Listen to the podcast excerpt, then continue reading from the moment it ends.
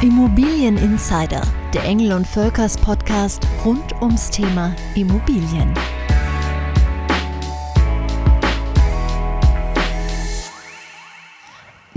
Neununddreißig Jahre. Das ist das Durchschnittsalter eines Immobilienerstkäufers in Deutschland. 39 Jahre ist damit auch meist der Zeitpunkt, an dem er oder sie den wahrscheinlich höchsten Kredit des Lebens aufnimmt. Kein Wunder, dass viele zumindest mal Respekt vor den Summen haben, vielleicht sogar ein bisschen Angst und Bedenken. Umso mehr sollte man bei Immobilienkrediten ganz genau hinschauen, denn nur kleine Änderungen im Zinssatz ergeben über die Jahre Tausende Euro mehr oder weniger. Zudem ist vielen Flexibilität wichtig. Ein Immobilienkredit läuft meist über Jahrzehnte. Und wer weiß heute schon genau, wie sich die eigenen Finanzen in den nächsten 10, 20 oder 30 Jahren entwickeln? Grund genug, dass wir dem Thema Immobilienfinanzierung einen unserer Podcasts widmen. Worauf muss man unbedingt achten? Wo lauern teure Fallen? Und wie finde ich ihn, den perfekten Kredit? Oder anders gefragt, Gibt es den überhaupt? Mein Name ist Jessica Springfeld und ich freue mich auf meinen heutigen Gast, Rebecca Scheidler, Geschäftsführerin von Engel und Völkers Finance.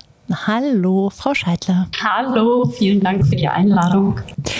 Starten wir doch mal ganz von vorne und gefühlt lauert der erste Stolperstein schon bevor ich meine Immobilie gefunden habe. Denn den Zuschlag bekommen, zumindest auf den ganz heiß umkämpften Märkten, oft Interessenten, die sehr selbstbewusst sagen, meine Finanzierung steht bereits und hier ist schon mal die Zusage der Bank. Sollte ich also mit meinem Finanzierungsberater sprechen, bevor ich meine Traumimmobilie überhaupt gefunden habe? Wir empfehlen unseren Kunden möglichst früh äh, in Kontakt mit uns zu treten, mit dem Finanzierungsspezialisten, damit wir alle Wünsche und Ziele der Finanzierung ausarbeiten können und auch das mögliche Budget nachher erarbeiten können und ähm, ja, möglichst früher Kontakt ist zu empfehlen. Und da kommen wir direkt zur nächsten Kernfrage, nämlich was kann ich mir überhaupt leisten? Ähm, was sind da Ihre Erfahrungen? Was ist, sind so die absoluten Grundkennzahlen, die man auf jeden Fall mitbringen sollte, wenn man zu einer Bank geht, um sich zu beraten? Die monatliche Kreditrate ist entscheidend einmal aus Sicht des Kundens. Es muss sich gut anführen, letztendlich die Kreditrate. Die Bank ähm, er rechnet logischerweise auch die monatliche Kreditrate beziehungsweise was kann der Kunde sich leisten. Es werden hier die Ausgaben und die Einnahmen, die man hat, gegenübergestellt und dann muss man sich logischerweise die Kreditrate noch äh, leisten können. Wir empfehlen immer unseren Kunden, eine Wohlfühlkreditrate äh, zu vereinbaren, sprich, dass er sein Leben auch noch weiterleben kann, dass er noch in Urlaub fahren kann. Falls an der Immobilie später was anfällt, eine Modernisierungsmaßnahme etc., dass man sich die auch noch leisten kann und nicht nur halt die Kreditrate decken muss. Und auf der anderen Seite steht ja dann das, was man braucht, sozusagen. Ähm, was sind da so die typischen Fallen? Ich meine, ich sehe mir eine Immobilie an, dann steht da ein Kaufpreis X. Was muss ich denn im Hinterkopf alles noch draufrechnen? Ja, es fallen noch einige Nebenkosten an. Es fallen im Zweifel, ähm, also nicht nur im Zweifel, es fallen die Grunderwerbsteuern an. Je nach Bundesland unterscheiden die sich. Notarkosten fallen noch an. Eventuelle Sanierungsmaßnahmen an der Immobilie, die sind noch mit zu berücksichtigen. Ja, und vielleicht auch die Umzugskosten. Also da fällt noch einiges an. Jetzt nennt ihr euch Engel und Völkers Finance und nicht Renovierung sozusagen, aber habt ihr immer so ungefähr auf dem Schirm, dass ihr wisst, okay, der Kunde sagt, die Heizung muss erneuert werden, das Dach muss gemacht werden, dass ihr solche Grundannahmen schon irgendwie auf dem Schirm habt? Grundsätzlich ja, wenngleich man ähm, da fairerweise sagen muss, dass egal welche Maßnahme unterschiedlich ausfallen kann. Ob man halt die Luxusvariante wählt oder die einfachere, ähm, unterscheiden die sich schon. Aber logischerweise die Grundwerte ähm, wissen wir schon, wie hoch die anfallen. Aus Erfahrung schätzen die Leute es meistens zu niedrig ein oder zu hoch? Zu niedrig, deutlich zu niedrig. Ähm, es kommen ja immer Überraschungen auch. Ähm, wenn man eine Immobilie ähm, saniert, ähm, kann man meistens erst erkennen, wenn man bei den Bauarbeiten dabei ist, was unter dem Putz ist zum Beispiel. Daher ähm, sollte man immer einen Puffer noch mit einplanen. Was, glaube ich, ein total spannendes Thema ist und wo man immer andere Sachen zuhört, ist dieses ganze Thema Eigenkapital. Was muss ich wirklich mitbringen? Manche erzählen was von, man kann zu 100 Prozent finanzieren, man kann sogar zu 110 Prozent finanzieren. Ähm, und das hört sich manchmal so ein bisschen an, wie wünscht ihr was? Andere sagen, nee, also 20 Prozent wäre schon ganz gut. Was ist denn die richtige Antwort? Die richtige Antwort ist es, dass es keine richtige Antwort gibt. Ich kann aber sagen, dass es früher ein Mythos äh, war, dass man 20 Prozent Eigenkapital mitbringen sollte, damit man eine Finanzierung genehmigt bekommt bei der Bank. Dem ist aber nicht mehr so. Sobald ein Kunde äh, sehr gut bonitätsmäßig aufgestellt ist, können wir definitiv die Immobilie finanzieren, eventuelle Nebenkosten und auch die Modernisierungsmaßnahmen. Wir hatten es sogar schon, dass wir ähm, auch die Umzugskosten noch mitfinanzieren konnten. Ähm, also je nach Bonität ist alles möglich. Da ist aber auch wieder entscheidend, dass unterm Strich die monatliche Rate logischerweise gezahlt wird oder gezahlt werden kann. Man sagt ja bei Mietimmobilien immer, mehr als 30, 40 Prozent des monatlichen Einkommens sollten idealerweise jetzt nicht unbedingt dafür draufgehen. Ist das bei der Finanzierung von Immobilien ähnlich oder sagen Sie, naja, da ist schon ein Unterschied, weil man baut ja auch Vermögen ein Stück weit auf? Richtig, also die Bank ähm, behandelt das Thema wirklich sehr speziell auf jedem Kunden und die Banken gehen unterschiedlich daran. Ähm, die eine Bank guckt auch wirklich nur die Ein- und Ausgabenrechnung, also die nennt sich die sogenannte Haushaltsrechnung und guckt, ob der Kunde sich letztendlich noch die monatliche Rate leisten kann. Andere Banken gehen da prozentual äh, ran und sagt, vom Einkommen drei oder vier Prozent darf das äh, äh, die monatliche Rate nicht übersteigen. Also je nachdem äh, gehen die Banken da unterschiedlich ran. Sie haben es gerade schon selber angesprochen äh, und im Plural gesprochen, nämlich Banken. Deswegen gehe ich mal davon aus, Sie haben mit sehr, sehr vielen Kontakt. Ähm, angenommen, ich weiß jetzt also ungefähr, okay, das ist das, was ich mir leisten kann, das ist das, worüber ich ungefähr einen Kreditrahmen ähm, bekommen sollte. Wie läuft das dann ab, wenn es wirklich akut wird? Wenn ich sage, okay, klasse, ich habe jetzt eine Immobilie gefunden, genau die soll es sein, ich möchte die finanzieren, ich habe ein Angebot abgegeben. Ähm, wie läuft das normalerweise ab und wie läuft das bei Engel und Völkers Finance ab? Also normalerweise kriegen wir das ganz oft mit, dass der Kunde erst im letzten Augenblick zu uns kommt und sagt, so jetzt habe ich die Traumimmobilie gefunden, jetzt brauche ich ganz schnell eine Finanzierungszusage. Das ist natürlich auch möglich, ähm, dass wir schnell dem Kunden ein Angebot beziehungsweise halt die Kreditzusage ähm, herbeiführen können. Wenngleich das Beste ist einfach frühestmöglich vorbeizukommen und ohne, dass wir die passende Immobilie schon wissen oder kennen, dass wir alles zur Bonität schon mal aufarbeiten können, den Kunden schon mehrere Angebote unterbreiten können und dass wir dann gucken, wir haben jetzt äh, die Immobilie gefunden, ähm, zu welcher Bank gehen wir jetzt? Und welche Bearbeitungszeiten haben die Banken, weil das ist ja auch nochmal entscheidend, wie schnell müssen wir handeln, damit sie auch die Immobilie auch wirklich bekommen. Weil oft ist es ja so ein schneller Markt, dass wir schnell handeln müssen. Und ähm, da müssen wir dann abwägen, beziehungsweise wir können den Kunden immer vorstellen, dass wir die mehrere Angebote unterbreiten und gucken, welche Bank hat auch welche Bearbeitungszeiten mit welchem Zinssatz. Und dann ähm, empfehlen wir dem Kunden vielleicht drei, vier Banken und ähm, Sie wählen als Kunden dann aus, welch, zu welcher Bank wir denn gehen wollen. Ich bin gerade total überrascht, weil ich dachte immer, dass Banken auf jeden Fall erstmal sehen wollen, was ich denn da kaufen möchte. Aber Banken erteilen durchaus schon Zusagen, bevor überhaupt feststeht, was ich kaufen möchte? Nein, das nicht. Aber wir können im Vorwege ähm, schon besprechen, was sie sich leisten können, weil wir haben ja die Expertise, ähm, um zu gucken, wie sind ihre Einnahmen und wir wissen ganz genau, welche Bank welche Haushaltspauschalen eventuell ansetzen oder wie ihre Ein- und Ausgabenrechnung ist und bei welcher Bank das passt.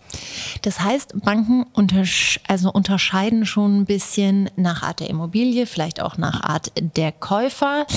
Jetzt möchte ich natürlich so ein bisschen Insiderwissen bekommen. Ist es also wirklich so, dass zum Beispiel manche Banken sagen, okay, Wohnungen unter 40 Quadratmeter machen wir gar nicht oder ähm, nicht mindestens mit zwei Einkommen. Gibt es solche Fälle?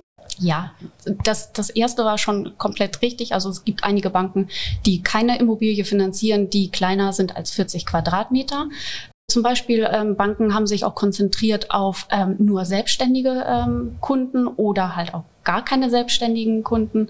Dann gibt es Banken, die nur gewisse ähm, Berufsgruppen äh, begleiten, wie zum Beispiel Ärzte. Und daher ist es sehr wichtig, dass man im Vorwege schon mal äh, mit dem Finanzierungsberater gesprochen haben, damit wir ausloten können, wo sind sie am besten aufgehoben.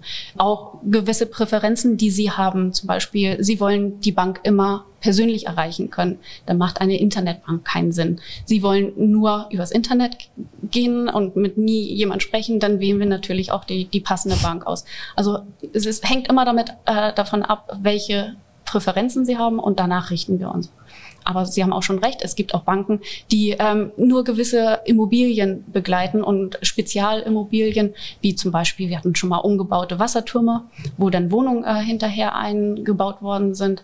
Ähm, das finanziert halt nicht jede Bank. Also mir ist schon klar, der Vorteil ist natürlich, dass ich das nicht alles selber machen muss. Könnte ich aber natürlich. Wie ist das denn, wenn ich selbst zehn verschiedene Banken anfrage, um irgendwie ein ganz gutes äh, Gefühl zu bekommen? Ist das nicht allein, um den Markt zu erfüllen, vielleicht eine ganz gute Idee oder raten Sie davon ab? Grundsätzlich ist natürlich äh, das gute Recht äh, des Kunden, dass man vergleicht, beziehungsweise unsere Kunden haben halt keine gute Erfahrung teilweise äh, machen können. Und zwar, weil die eine oder andere Bank hat schon mal eine Schufa vorher gezogen und umso öfter man eine Schufa zieht, ähm, verschlechtert sich der Schufa-Score. Und einige Banken vergeben hinterher Kreditkonditionen äh, oder Darlehenskonditionen anhand des Schufa-Scores. Und umso öfter man eine Schufa äh, gezogen hat, wird der Score schlechter und man kriegt schlechtere Kreditkonditionen. Und daher macht es definitiv Sinn, zu einem Darlehensvermittler zu gehen, weil man einfach vorher die ganzen Angebote vergleichen kann, Schufa-Score frei. Und dann, wenn Sie sagen, Sie haben die Traumimmobilie gefunden, wir haben uns für ein Angebot entschieden, dass die letzte Bank dann die Schufa zieht. Ich bin gerade total schockiert. Man möchte also ein Streber sein, möchte so viele Banken wie möglich anfragen und dann kriegt man, wird man von hinten kalt erwischt. Okay, das war eine Info, die mir definitiv ähm, fehlte. Ähm, jetzt ist immer die eine Finanzierungsform über die offiziellen Banken. Das andere sind so Sachen wie KfW Bank.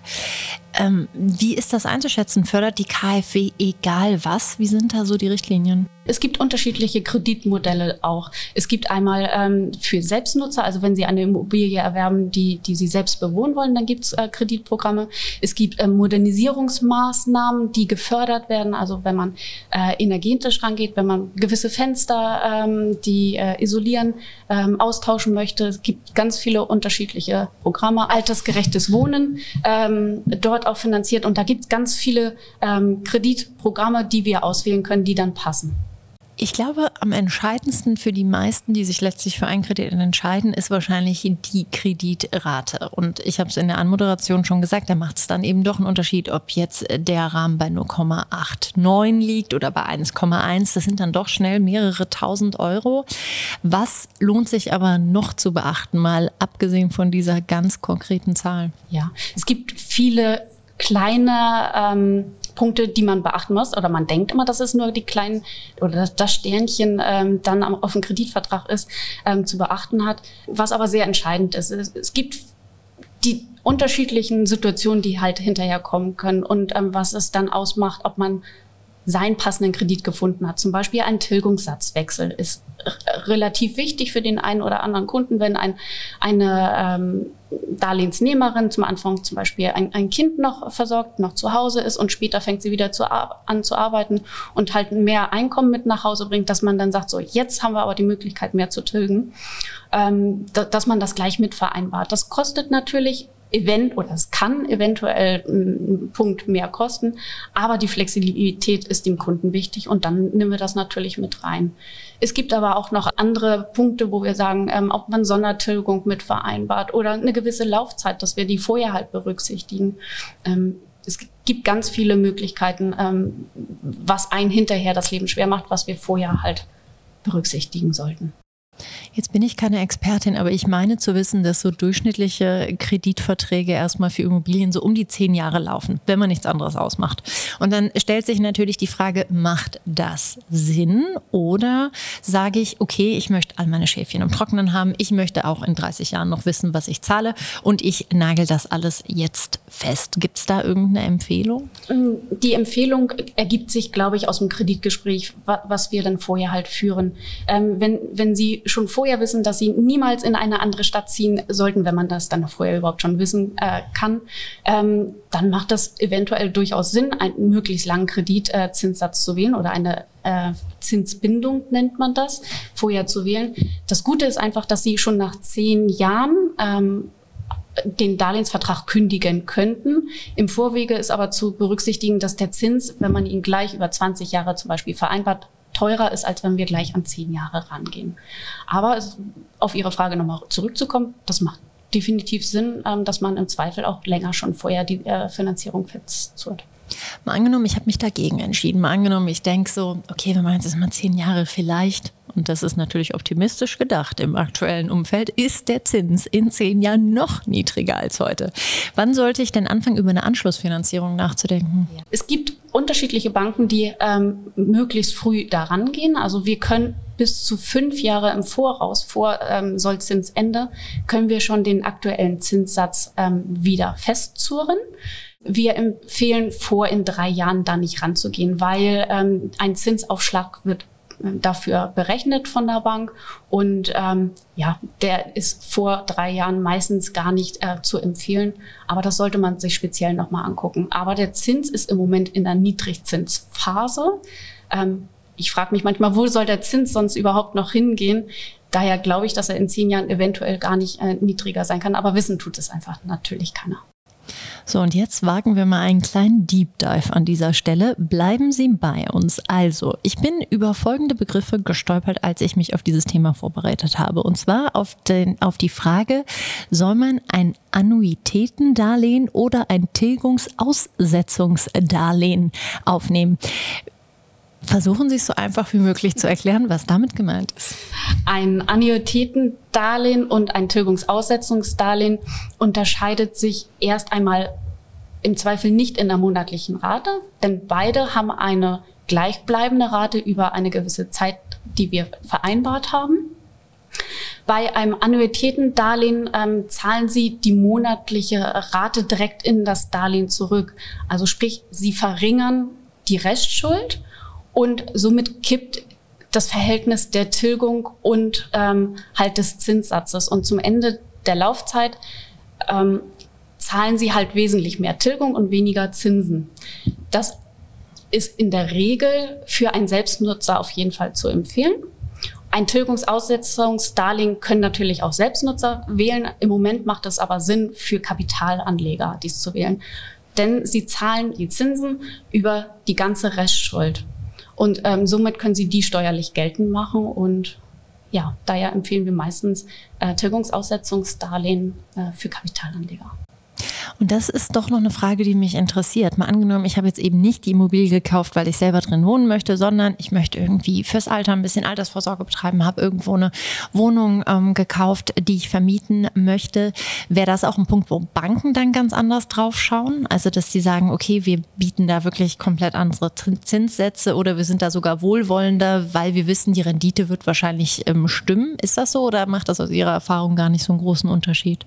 Nein, es, also es macht in der Regel gar nicht so den großen Unterschied. Wichtig ist einfach, dass Sie im Zweifel auch die monatliche Rate decken können, wenn einfach auch die Miete nicht reinkommt. Und sowas wird natürlich auch berücksichtigt. Es wird natürlich die Immobilie nochmal äh, eingewertet, das wird sie aber auch äh, getan, wenn, wenn Sie die selbst nutzen.